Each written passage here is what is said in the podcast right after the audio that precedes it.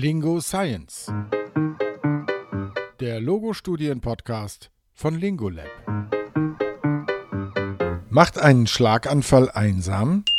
Warum verlieren Menschen, die einen Schlaganfall erlitten haben, ihre Freunde? fragten sich 2011 Dr. Sarah Northcott und Professor Katharina Hilary von der City University of London. Das untersuchten die beiden Sprachtherapeutinnen im Rahmen einer qualitativen Biografiearbeit. Hintergrund der Studie ist, dass Menschen nach einem Schlaganfall nachgewiesenermaßen häufig ihre Freunde oder Freundinnen verlieren. Die Gründe hierfür waren unklar, weshalb die Studie zum einen diese Gründe herausarbeiten wollte und zum anderen mögliche Faktoren zu identifizieren, die zum Erhalt der Freundschaften beitragen können. Als drittes Ziel sollte die individuelle Wahrnehmung des Freundschaftsverlustes erfasst werden. Es wurden insgesamt 29 Interviews mit erwachsenen Schlaganfallbetroffenen durchgeführt.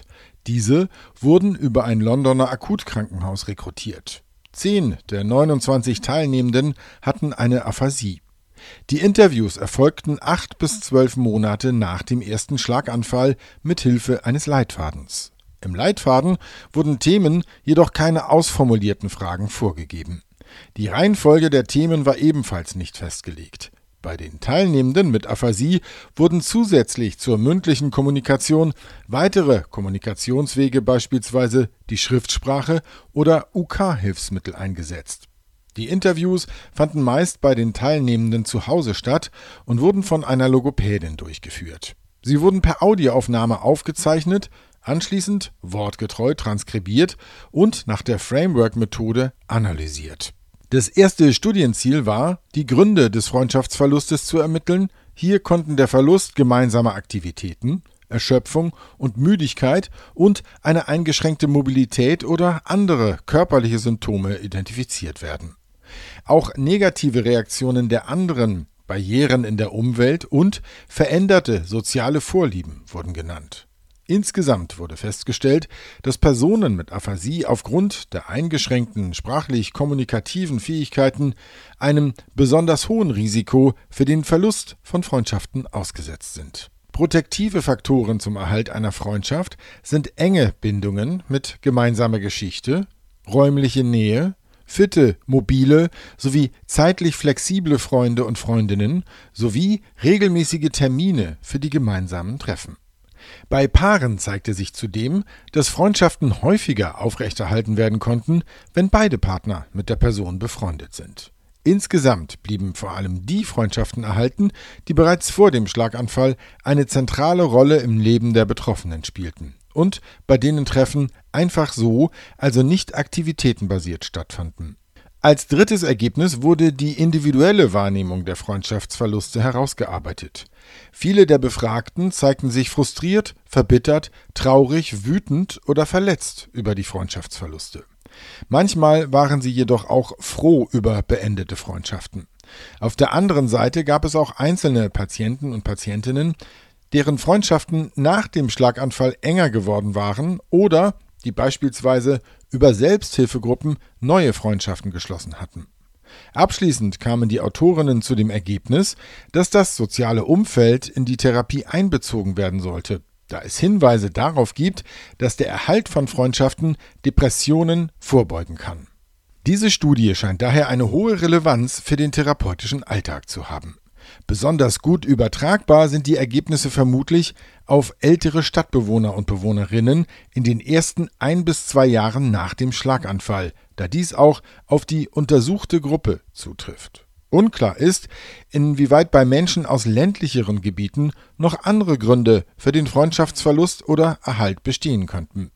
Hierfür wäre es wünschenswert gewesen, die Teilnehmenden der Studie nicht nur in dem Londoner Akutkrankenhaus zu suchen, sondern zusätzlich noch in einem Krankenhaus in einem ländlicheren Gebiet. Darüber hinaus wäre es schön gewesen, noch mehr jüngere Patienten und Patientinnen in die Untersuchung aufzunehmen oder diese Gruppe in einer Anschlussstudie noch einmal genauer zu untersuchen, wie es von den Autorinnen der Studie bereits angeregt wurde. Ein weiteres mögliches Forschungsfeld wäre es, ausgehend von den in dieser Studie dargelegten Ergebnissen spezifische therapeutische Interventionen zu entwickeln, um dem Verlust von Freundschaften vorzubeugen und das damit verbundene Depressionsrisiko zu senken. Für die Evaluation einer solchen therapeutischen Intervention könnten beispielsweise Vorher-Nachher-Vergleiche durchgeführt werden, in denen die Patienten vor und einige Zeit nach der Intervention interviewt werden. Ableiten lässt sich dadurch, dass das Thema Freundschaft in der Therapie unbedingt thematisiert werden sollte. Was hat sich für die Betroffenen seit dem Schlaganfall in ihrem sozialen Leben verändert? Können wir gemeinsam mit ihnen reflektieren, welche Ursachen diese Veränderungen haben? Finden wir gemeinsam vielleicht Ansatzpunkte, wie wir den Erhalt alter oder das Knüpfen neuer Freundschaften unterstützen können? Vielleicht ist es das Schreiben von Briefen oder WhatsApp-Nachrichten, vielleicht das Telefonieren oder das Verstehen des Gegenübers. Sprachtherapierende können hier helfen. Ein Schlaganfall sollte nicht einsam machen.